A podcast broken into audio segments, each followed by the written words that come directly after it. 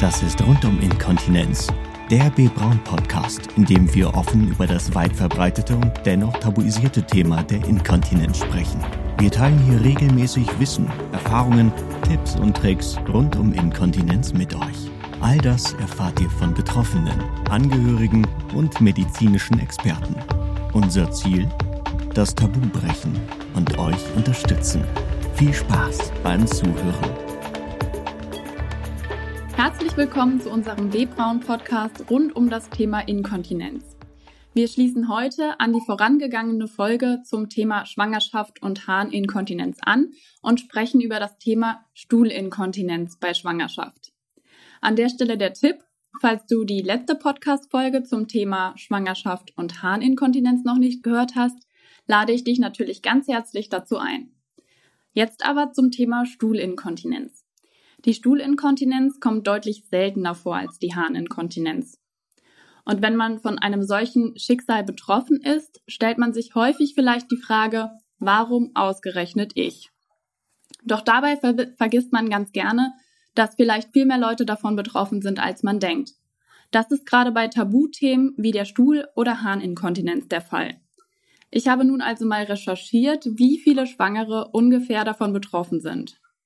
Bei ungefähr einem Viertel aller Frauen kommt es im späteren Verlauf der Schwangerschaft zu unkontrollierten Blähungen oder ungewolltem Abgang von Stuhl. Und gut ein Fünftel hat diese Problematik noch circa ein Jahr nach der Geburt. Die wichtigste Frage, die du dir sicher stellst, ist, was kann ich dagegen tun? Welche Möglichkeiten habe ich, wenn ich von Stuhlinkontinenz während oder nach der Schwangerschaft betroffen bin? Und noch besser, wie kann ich das Risiko minimieren? Diese und viele weitere Fragen werde ich nun gemeinsam mit Dr. Miriam Denes beantworten. Für diejenigen, die den Podcast zum Thema Schwangerschaft und Harninkontinenz noch nicht gehört haben, stelle ich Frau Denes noch mal kurz vor. Frau Dr. Denes ist am Universitätsklinikum Ulm Oberärztin im Bereich der Frauenheilkunde und Geburtshilfe und außerdem Leiterin des interdisziplinären Beckenbodenzentrums. Und wenn du mehr über die Arbeit von Frau Denes erfahren möchtest, dann empfehle ich dir nochmal die letzte Podcast-Folge anzuhören. Rund um Inkontinenz. Im Gespräch. Hallo liebe Frau Denes, ich begrüße Sie recht herzlich zu unserem zweiten Podcast, wo es statt der Harninkontinenz um die Stuhlinkontinenz bei Schwangerschaft geht. Ich freue mich auch sehr, wieder dabei zu sein. Würden Sie vorab nochmal für uns definieren, was Stuhlinkontinenz überhaupt ist und welche Formen es gibt? Das kann ich äh, sehr gern tun. Ich möchte nur an dieser Stelle einmal vorab darauf hinweisen, dass ich als Gynäkologin hier nicht die absolute Expertin bin. Es gibt noch eine weitere ärztliche Kollegengruppe, das sind die sogenannten Proktologen. Das sind zumeist Viszeralchirurgen, also Chirurgen, die sich mit dem Darm beschäftigen, so dass wir hier in unserem interdisziplinären Zentrum hier auch im Bereich der Stuhlinkontinenz sehr eng mit diesen Kollegen zusammenarbeiten. Aus diesem Grunde kann ich aus meiner frauenärztlichen Sicht und auch aus der Sicht einer Geburtshelferin hier sicher sehr viele wichtige Hinweise und Tipps geben. Aber für richtig tiefgehende Informationen müsste ich auf meine proktologischen Kolleginnen und Kollegen verweisen.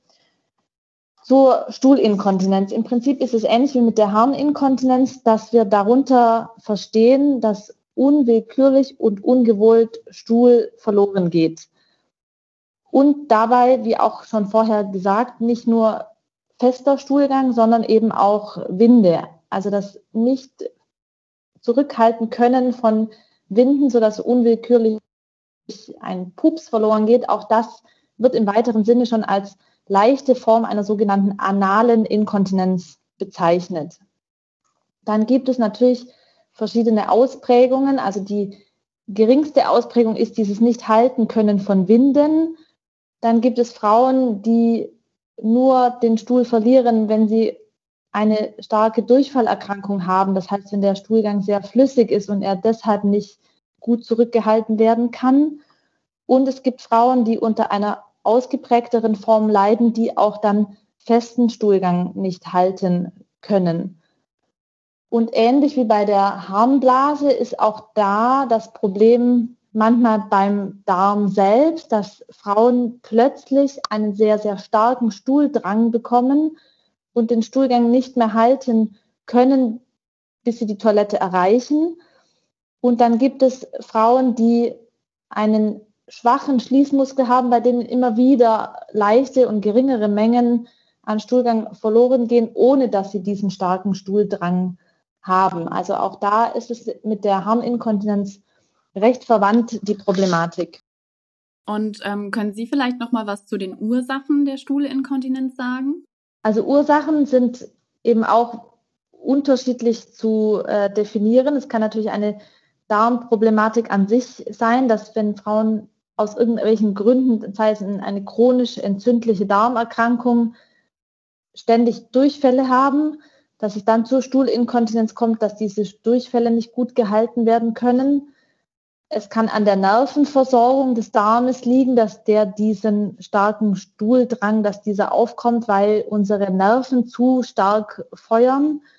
Und es kann natürlich, und das ist dann häufig im Bereich der Geburtshilfe so, zu Verletzungen oder Fehlfunktionen des Schließmuskelapparates kommen, sodass der Stuhlgang nicht gut zurückgehalten werden kann. Und das fällt dann tatsächlich in den Bereich der Beckenbodenfunktionsstörungen, sodass der Halteapparat des Enddarmes und die Schließmuskelfunktion des Enddarmes nicht mehr intakt sind. Ähm, Sie haben ja auch tagtäglich mit ähm, Schwangeren zu tun. Ähm, und wie häufig haben Sie auch da Kontakt zu Schwangeren, die Probleme mit ihrem Stuhl haben? Also ich denke, ich habe viel häufiger mit diesen Frauen Kontakt, als ich mir dessen bewusst bin, weil über eine Harninkontinenz zu sprechen ist schon extrem schwierig.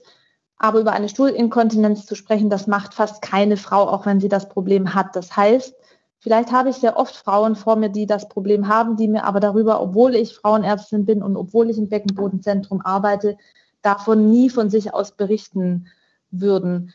Ich habe in meiner Spezialsprechstunde tatsächlich häufiger Kontakt zu diesen Frauen, die sich eben im Vorfeld getraut haben, über dieses Problem zu sprechen und sich aktiv mit diesem Problem dann in meiner Sprechstunde vorzustellen. Aber wie Sie eingangs schon sagten, ist die Zahl an Frauen, die hier Schwierigkeiten haben, Winde oder Stuhlgang zurückzuhalten, bis zu 20 oder 25 Prozent nach einer Geburt oder auch schon in der Schwangerschaft. Und ähm, sprechen Sie das zum Beispiel auch aktiv in Ihren Sprechstunden an? Also ich spreche das bei allen Frauen aktiv an, die zu mir in die Sprechstunde kommen. Bei diesen Frauen weiß ich ja, dass die mit einem Beckenbodenproblem kommen. Wir haben hier in der Frauenklinik auch für Frauen, die während der Entbindung eine Verletzung dieses Schließmuskels erlitten haben, die bekommen automatisch einen Termin bei uns nach etwa acht bis zwölf Wochen nach der Geburt, um dann eben zu überprüfen, ob in diesem Bereich alles gut geheilt ist. Und natürlich werden auch diese Frauen ganz aktiv auf das Problem angesprochen. Mhm. Aber eigentlich sollte jede Hebamme in der Nachsorge, jeder Frauenarzt in der Nachsorge das Problem ebenfalls aktiv ansprechen, dass wir auch die Frauen erwischen, die jetzt nicht in die Sprechstunde kommen. Und ähm, kommt die Stuhlinkontinenzproblematik primär während oder nach der Schwangerschaft vor? Also die Problematik kann auch schon während der Schwangerschaft auftreten.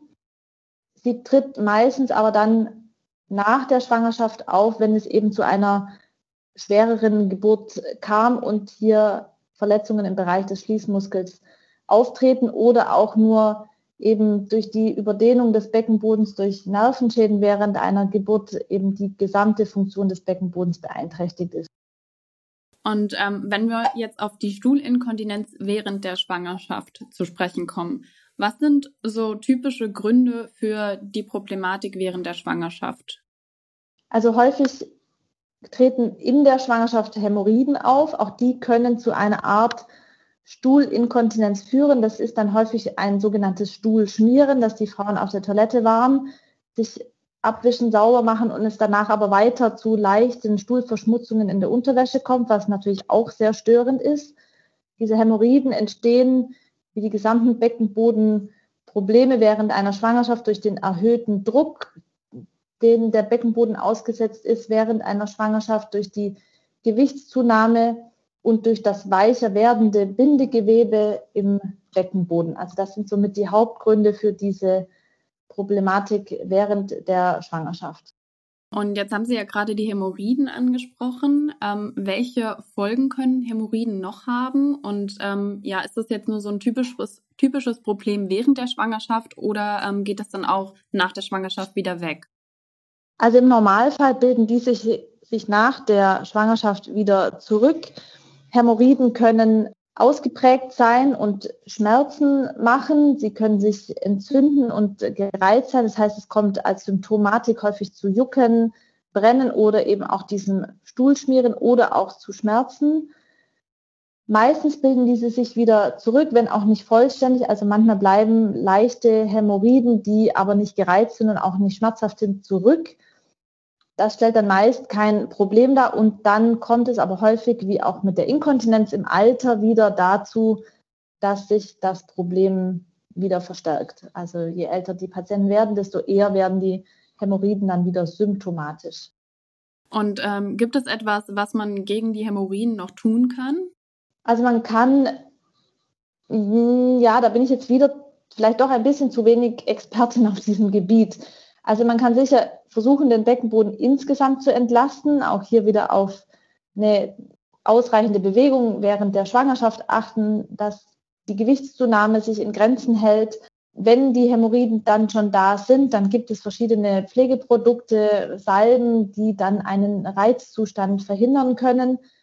Was ganz wichtig ist, ist während der Schwangerschaft kommt es ja häufig zu Verstopfungsneigung. Das liegt auch an der hormonellen Umstellung und an der Umstellung des Kreislaufs an sich, sodass viele Schwangere unter einer ausgeprägten Verstopfung leiden. Und auch das ist natürlich nicht günstig für den Darmausgang, wenn der Stuhlgang so fest ist und mit viel Druck nach außen gepresst werden muss. Das heißt, es ist gut auf ausgewogene Ernährung, ausreichend Trinken und ausreichend Bewegung zu achten, um die Darmfunktion an sich in Ordnung zu halten und den Stuhlgang weich zu halten. Da kann beispielsweise Magnesium helfen, wie gesagt, ausreichend trinken, viel Obst essen und sich gut bewegen. Also höre ich da jetzt raus, dass ähm, ja Patienten oder Betroffene auch ähm, proaktiv werden können, indem sie während der Schwangerschaft auf ihre Ernährung achten ähm, und auch tatsächlich sich nochmal viel bewegen. Auch die Beckenbodengymnastik würde jetzt hier nochmal sich positiv ähm, auswirken. Das sind so die Dinge, die die Betroffenen oder Schwangere dann auch aktiv tun können, um das Risiko zu minimieren. Genau. Gut, dann ähm, ja, würde ich jetzt gerne nochmal mit Ihnen direkt über die Geburt sprechen, äh, bevor wir dann auf die Zeit nach der Schwangerschaft zu sprechen kommen. Mhm. Während der Geburt kann ja auch mal buchstäblich was daneben gehen. Also durch das starke Pressen kann es ja zum Beispiel auch vorkommen, dass sich Frauen einstuhlen. Ähm, gibt es irgendwelche Möglichkeiten, um das zu verhindern? Ich würde da gar nicht versuchen, das zu verhindern. Das ist für uns Geburtshelfer ein völlig normales Ereignis. Das heißt, wenn die Frau stark presst und im Enddarm befindet sich noch Stuhl, dann kommt dieser Stuhl damit raus. Das stört das Team nicht und dadurch, deshalb sollte auch die Frau dadurch nicht peinlich berührt sein oder gestört sein. Das ist ein völlig normales Phänomen und die meisten Frauen bekommen das in dieser Phase der Geburt auch gar nicht mit. Also von daher empfehle ich, da entspannt zu bleiben und sich gar keinen Kopf zu machen, weil das für das geburtliche, hilfliche Team zu keinerlei seltsamen Gedanken oder sonst was führt. Also ich denke, früher haben Frauen sehr häufig einen Einlauf bekommen, bevor sie in die Kreissäle gingen. Das machen wir heutzutage nicht mehr, weil so ein Einlauf, wenn dann dieser Stuhldrang stark kommt, ist dann auch eher unangenehm und kann unangenehme Wehen auslösen. Also ich würde gar nichts unternehmen wollen, um dieses in Anführungszeichen Einstuhlen verhindern zu wollen. Meistens hat, haben die Frauen in dem Moment auch keine Unterwäsche an, sodass jetzt da auch nicht der Stuhl dann irgendwo hängen bleibt. Also das ähm, sehe ich kein, kein großes Problem hinter diesem Phänomen. Zu welchen Komplikationen kann es denn während der Geburt kommen, in Bezug natürlich auf die Stuhlinkontinenz? Also es gibt manchmal Situationen, in denen die Geburt in dieser Endphase, das heißt, wenn das Köpfchen des Kindes kommt, beziehungsweise das Kind insgesamt äh, geboren wird, das Problem, dass es in dieser Phase zu einer extremen Belastung des Beckenbodens kommt.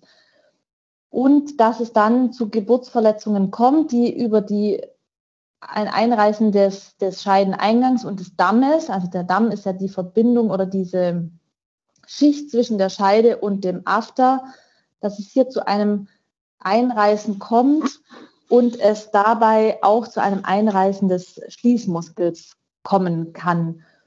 Das versuchen wir natürlich als Geburtshelfer möglichst zu verhindern, indem wir auf eine Geburtsposition achten, die hier zuträglich ist, indem ein durch die Hebamme geleitete Geburt stattfindet und das Köpfchen gebremst wird, dass es nicht zu schnell geht. Aber es lässt sich leider nicht in allen Fällen verhindern, sodass das bei ein bis zwei Prozent der Geburten auch in unserem Hause zu einem sogenannten Dammriss dritten Grades mit Verletzung des Schließmuskels kommt. Und das ist natürlich dann ein Risikofaktor für die spätere Entwicklung einer Stuhlinkontinenz. Und was würde in so einem Fall dann getan werden? Wird nach jeder Entbindung ganz genau darauf geachtet, welche Anteile der Scheide und der, des Afters verletzt sind. Also erfolgt eine ganz genaue Untersuchung. Und so werden diese Verletzungen in den allermeisten Fällen gut erkannt und können dann auch über feine Nähte wieder versorgt werden, sodass das gut abheilen sollte. Wir achten dann im weiteren Verlauf auch darauf, dass die Frauen einen weichen Stuhlgang haben, dass sie ausreichend Schmerzmittel bekommen. Wir geben Arnika, Globuli gegen die Schwellung und betreuen die Frauen nach. Und dann ist eben wichtig diese engmaschige Nachkontrolle in unserem Beckenbodenzentrum, dass wir, wenn Probleme entstehen, diese auch frühzeitig erkennen. Und ähm, gibt es auch Gründe während der Geburt, dass man, ähm, ja, ich sag mal, den Damm oder Bereiche auch ähm, ja bewusst einschneidet? Ja, also die gibt es. Es gibt die Regel, dass wir im Prinzip den sogenannten Dammschnitt nur dann machen, wenn wir eine kindliche Gefährdung sehen. Also wenn wir sehen, es, dem Kind geht es nicht gut und wir möchten das Kind so schnell wie möglich entbunden haben, dann kann es notwendig werden, einen Dammschnitt zu machen, um mehr Platz zu bekommen für das Kind. Wir machen keinen Dammschnitt, um den Schließmuskel zu schützen, weil wir wissen, dass ein prophylaktischer Dammschnitt hier keine positive Wirkung hätte. Wenn eine Sauglockenentbindung notwendig wird, das heißt, auch da braucht man etwas mehr Platz, auch da kann es sinnvoll sein, einen Dammschnitt zu machen. Aber wir machen nicht routinemäßig den Dammschnitt, um mögliche Geburtsverletzungen zu verhindern, weil wir wissen, dass das nichts nützt. Welche Einflussfaktoren spielen dabei eine Rolle, die zum Beispiel einen Dammriss begünstigen würden? Also der, einer der wichtigsten Einflüsse ist eben das Kindsgewicht. Das heißt, wenn Kinder im, während der Schwangerschaft sehr proper werden und ein Geburtsgewicht von über 4200, 300 Gramm geschätzt wird. Das ist ein Risikofaktor für eine schwerer verlaufende Geburt. Wenn die Mütter einen sogenannten Schwangerschaftszucker haben, auch das ist ein Hinweis darauf, dass die Geburt eventuell nicht ganz so glatt läuft, wie wir uns das wünschen. Wenn Frauen bei der ersten Entbindung schon eine erschwerte Geburt hatten oder gar einen solchen Dammriss hatten, der zur Schließmuskelverletzung geführt hat. Auch da besteht ein hohes Risiko, dass sich eine solche Situation wiederholen kann. Und auch eine familiäre Belastung, also viele Frauen in der Familie, die Beckenbodenprobleme haben, auch von den Frauen wissen wir, dass sie eher Beckenbodenbeschwerden bekommen nach einer Entbindung. Und auch eine erhöhte Gewichtszunahme der Schwangeren während der Schwangerschaft. Auch das sind alles so Hinweise, bei denen wir wissen, dass die Geburt erschwerter verlaufen kann. Wie hoch sind die Erfolgschancen im Anschluss, ähm, wieder beschwerdefrei zu sein, wenn zum Beispiel ein Dammriss stattgefunden hat? Also auch da gehen die Untersuchungen, die Ergebnisse der Untersuchungen, die das untersucht haben, sehr weit auseinander. Es gibt Studien, die zeigen, dass die Problematik in bis zu 50 Prozent, 60 Prozent auf mildem Niveau bleibt, also dass gerade so eine Windinkontinenz das Risiko sehr hoch ist, dass es bleibt. Wir selbst haben auch eine Untersuchung dazu gemacht. Bei uns waren 12 Prozent der Frauen, die sich an der Studie beteiligt haben, auch nach vielen Jahren noch für dünnen Stuhlgang inkontinent, also definitionsgemäß ja und 40 Prozent der Frauen windinkontinent. Also das war schon eine relativ hohe Rate, sodass man schon sagen kann, das ist schon ein Risikofaktor auch im späteren Leben, damit noch Probleme zu haben. Kann die Heilung da irgendwie unterstützt werden? Die Heilung kann unterstützt werden, indem man eben auf eine gute Stuhlregulation achtet, dass man nicht zu festen Stuhlgang hat, dass man auch hier wieder mit Beckenbodentraining beginnt. Und das Wichtigste ist, wenn Beschwerden bestehen, sich rechtzeitig zu melden. Denn eine Vorstellung beim Proktologen in einem frühen Stadion kann dann dazu führen, ähm, dass eben ein möglicherweise nicht gut geheilter Schließmuskel rechtzeitig erkannt wird und dass gegebenenfalls in einer zweiten Operation dieser wieder rekonstruiert werden kann. Mhm. Und je länger die Geburt zurückliegt, desto schwieriger wird das dann. Deshalb ist es sehr, sehr ratsam für Frauen, die dieses Problem nach der Geburt feststellen und das nicht nach sechs Wochen, sieben Wochen, acht Wochen wirklich wieder gut ist, lieber zur Beratung einmal zu kommen und untersuchen zu lassen, als zu denken, das wird dann schon alleine wieder weggehen. Okay, und dann jetzt nochmal die Frage, ob ein Kaiserschnitt zum Beispiel solche Folgen verhindern könnte. Der Kaiserschnitt kann zu einem Großteil diese Folgen verhindern. Allerdings muss man die Risiken wieder hier sehr, sehr in Relation sehen. Also das Risiko einer wirklich bleibenden Stuhlinkontinenz, wenn nun vorher keine Risikofaktoren bestehen, ist ja sehr gering. Und wenn man sagt, man möchte sich ein geringes Risiko mit einem Eingriff noch ein bisschen geringer machen, der aber selbst wieder Risiken birgt, dann geht die Rechnung nicht ganz auf. Also wir wissen, der Kaiserschnitt ist für die Kinder schlechter. Also wenn er sein muss, muss er sein. Da führt kein Weg vorbei. Aber ein geplanter Kaiserschnitt ist für die Kinder schlechter, hat für die Mütter erhöhte Risiken in anderen Bereichen und ist vor allem dann, wenn man weitere Kinder möchte, immer der schlechtere Weg, ein Kind zu bekommen. Aus diesem Grund ist es immer leicht gesagt, wir machen einen Kaiserschnitt, dann sind wir nicht stuhlinkontinent. Aber das wäre, wie wenn wir sagen würden, wir setzen uns nie ins Auto, dann werden wir auch nie einen Autounfall haben. Also so ist es immer die Risikoabwägung schwierig. Also ein Kaiserschnitt würde schon einen Großteil der Stuhlinkontinenzen verhindern können. Aber ob sich das lohnt und man sich deshalb den Risiken eines Kaiserschnitts aussetzt, mag dahingestellt sein. Hm, das war nochmal ein sehr, sehr guter Vergleich. Ähm, dann würde mich jetzt nochmal interessieren, ähm, ja, ob sich eine Schwangere auch einfach nochmal anders darauf vorbereiten kann, auf die Geburt. Ich habe mal gelesen zum Beispiel von Dammmassagen oder gibt es da noch andere Methoden, wie man sich ähm, ja auf so eine Geburt bestens darauf vorbereiten kann? Also es ist so, dass es ja viele Tipps gibt, auch mit Akupunktur am Damm, Dammmassagen, Öle.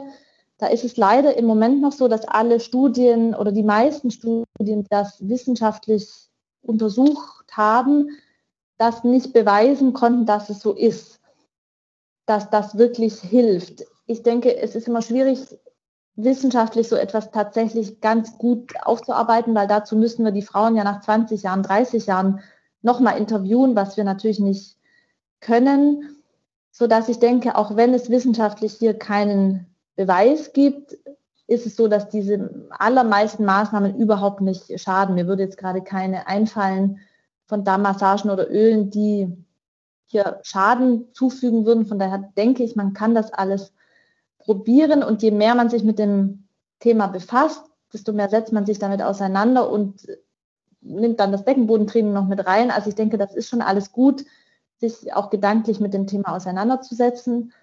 Wir wissen beispielsweise, dass es hilfreich ist, dass wenn warme Kompressen auf den Damm aufgelegt werden während der Entbindung, dass das zum Beispiel schützen kann. Aber das ist jetzt nichts, was die Frau selbstständig vorher tun kann. Also da sind eher wieder ausreichend Bewegung, Beckenbodentraining, nicht zu sehr an Gewicht zunehmen, sehen, dass man einen Schwangerschaftszucker vermeidet oder diesen, wenn man ihn hat, sehr gut einstellt. Das sind eher so die Maßnahmen, die die Frauen tun können, um Beckenbodenschäden zu verhindern. Mhm.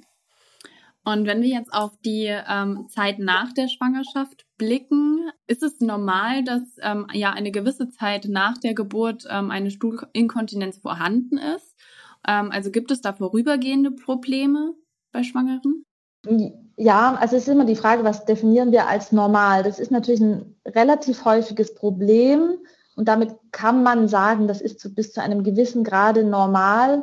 Aber ich denke, ich persönlich würde das für mich schon immer als Alarmsignal werten, dass mit dem Beckenboden mit der Funktion etwas nicht in Ordnung ist und dass es sich sicher lohnt, ein Augenmerk auf den Beckenboden zu richten. Das heißt, sich äh, Beckenbodentraining, Yoga, all diese Dinge, die den Beckenboden entlasten, fest in den Alltag einzubauen und es nicht so sehr als, naja, das ist ja normal abzustempeln. Also ich denke, man muss das Symptom schon ernst nehmen, weil wir wissen, dass die Frauen, die das direkt nach Geburt haben, das geht dann sehr, sehr, sehr häufig wieder weg und ist dann kein Problem.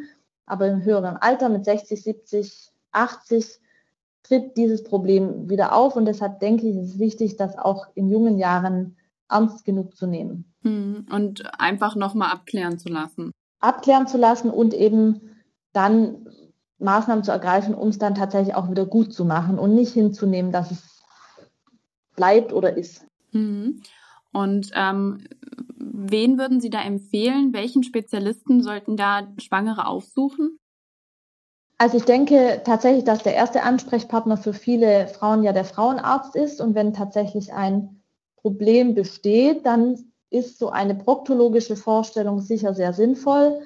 Also unsere Proktologen hier im Haus, die haben ein spezielles Ultraschallgerät, mit dem sie sich die, den Schließmuskel anschauen können, ob dieser intakt ist, ob der äh, eine Schwachstelle zeigt. Das kann man auch schon während der Schwangerschaft tun. Und dann eben eine Beratung, Ernährungsberatung in Anspruch nehmen, was kann ich tun, damit der Stuhlgang gut reguliert ist. Also ich denke, es ist immer gut, sich beraten zu lassen. Und ich denke, die richtigen Ansprechpartner ist in erster Linie der Frauenarzt kann auch die Hebamme sein, aber wenn es um eine ganz spezielle Abklärung bei einem schon bestehenden Problem geht, gerade auch bei ausgeprägten Hämorrhoiden, sind sicher die Proktologen die richtigen Ansprechpartner.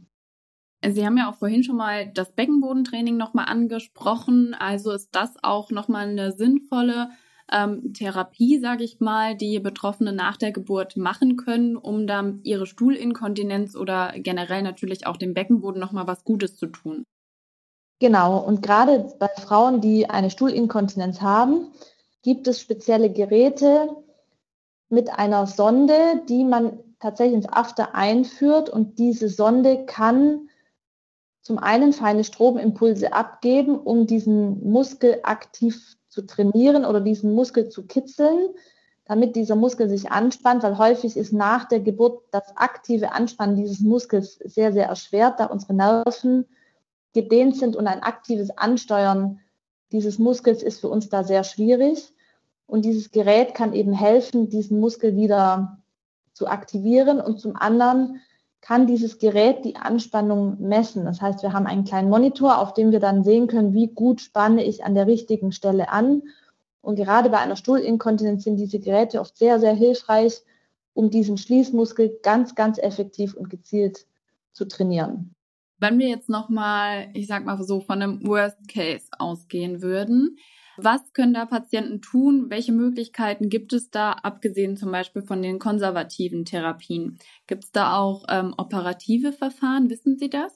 Also die gibt es. Auch da bin ich jetzt nicht die Fachfrau. Diese Operation führe ich nicht durch. Also es gibt zum einen die Möglichkeit, dass diesen Schließmuskel, dass dieser eben rekonstruiert wird, also dass tatsächlich durch eine Operation der Muskel, der, das ist ein ringförmiger Muskel, so kann man sich das vorstellen, der sich dann zusammenzieht und entspannt. Und wenn diese Ringform an einer Stelle eingerissen ist oder nicht mehr richtig schließt, dann kann durch eine Operation diese Ringform wiederhergestellt werden, dass die Muskelbäuche wieder richtig aneinandergefügt werden. Oder es gibt sogar künstliche Schließmuskel für den Darmausgang, sodass in ganz schlimmen Fällen, in denen weder die konservativen Therapien noch diese Schließmuskelrekonstruktion helfen, auch ein künstlicher Schließmuskel eingesetzt werden kann. Okay, und jetzt nochmal allgemein die Frage, ähm, gibt es irgendwelche Tipps, die Sie Betroffenen geben können, wie sie allgemein auch mit dem, mit dem Thema Stuhlinkontinenz umgehen sollten? Also gerade auch, wenn ich ähm, daran denke, ja offen auch darüber in einer Beziehung zum Beispiel zu sprechen, also mit dem, mit dem Partner. Ähm, können Sie da noch irgendwelche Tipps geben? Also das ist ganz, ganz wichtig, weil wie eben schon durch die Frage kam, ist es denn schlimm, wenn ich bei Geburt einstuhle? Nein, das ist überhaupt nicht schlimm. Das würde uns als Geburtshilfeteam nie stören. Also dass man einfach diese Ängste abbaut, was könnten denn die anderen denken? Es ist ja für einen selbst schon schlimm genug, aber eines dieser schlimmen Aspekte der Stuhlinkontinenz ist ja, dass man immer Sorge hat, was denken denn jetzt die anderen? Also was denkt mein Partner? Was es riecht komisch? Also da kommt ja ganz viel von diesem Leidensdruck, kommt ja von der Problematik, dass wir Angst haben, wie uns die anderen sehen. Also ich denke, gerade in der Partnerschaft, es ist ja häufig leider so, dass auch bei der Sexualität es zu einer Harninkontinenz oder Stuhlinkontinenz kommen kann. Ich denke, auch da ist es extrem wichtig, mit dem Partner zu sprechen. Und da gibt es zum Beispiel Möglichkeiten, dass man vor dem Geschlechtsverkehr nochmal mit einem kleinen Einlauf den Enddarm entleert, dass während des Geschlechtsverkehrs nichts verloren geht. Aber da ist natürlich ein offener Umgang mit dem Thema wichtig. Und ich denke, dass man, wenn man diese Hemmschwelle überschritten hat und mit dem Partner darüber geredet hat, dass schon mal ein ganz großer Teil der Last von den Frauen abfällt. Mhm. Und die Frauenärzte sind, haben offene Ohren für dieses Thema, sodass man sich auch da nicht schämen sollte, mit den Frauenärzten drüber zu sprechen. Gibt es noch etwas anderes, was Sie unseren Zuhörern an der Stelle mit auf den Weg geben möchten? Ich denke, die meisten Dinge haben wir jetzt besprochen. Also ich denke, das Wichtigste tatsächlich auch in Vorbereitung auf eine Entbindung, solche Sorgen anzusprechen, eben diese jetzt schon oft genannten Maßnahmen wie Training, gesunde Lebensführung zu beachten. Ich denke, das sind so die wichtigsten Aspekte, die wir jetzt so schon, schon besprochen hatten. Ja, super. Vielen Dank. Ähm, und auf eine Sache möchte ich auf jeden Fall nochmal hinweisen und auch nochmal besonders betonen. Und zwar, ähm, ja, wir versuchen hier Tabuthemen anzusprechen, auf weit verbreitete Probleme aufmerksam zu machen und an der einen oder anderen Stelle auch hilfreiche Tipps zu geben. Aber auch wie Sie es vorhin schon erwähnt haben, ersetzt das auf keinen Fall einen Arztbesuch. Also ähm, raten wir euch, wenn ähm, ihr irgendwelche Beschwerden habt, da auch immer einen Spezialisten aufzusuchen, mit dem ihr auch ganz individuell ähm, über eure Problematik sprechen könnt und dann gemeinsam auch ähm, mit eurem festen Ansprechpartner nach einer Lösung suchen könnt, die dann auch für euch am besten ist. Und ähm, ja, ich würde sagen, wir haben einen super guten Einblick ähm, in den Bereich der Stuhlinkontinenz bei Schwangerschaft gegeben. Ähm, ja, Sie haben zahlreiche Tipps ähm, den Schwangeren mit auf den Weg gegeben. Und ähm, ich denke, das war an der Stelle sehr, sehr hilfreich. Also vielen Dank nochmal für Ihre Zeit jetzt hier zu diesem Thema und in, uns in unserem Podcast.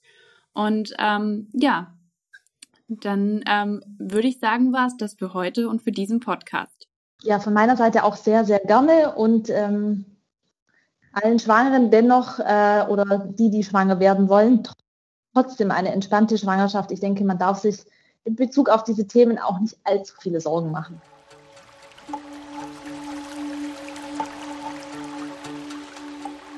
Rund um Inkontinenz. Liebe Zuhörerinnen und liebe Zuhörer, ähm, wenn du Freunde, Bekannte oder auch Verwandte hast, für die das Thema interessant sein könnte, dann leite den Podcast sehr gerne weiter. Falls du ähm, ja auch für das Thema Harninkontinenz bei Schwangerschaft interessiert bist, dann hör gerne auch nochmal in die vorangegangene Folge ein. Falls du das Wissen allgemein zum Thema Stuhl- oder Harninkontinenz nochmal vertiefen möchtest, dann kannst du auch gerne nochmal bei uns auf der Website vorbeischauen. Den Link findest du in der Beschreibung. Vielen Dank fürs Zuhören und bis bald. B. Braun. Sharing Expertise.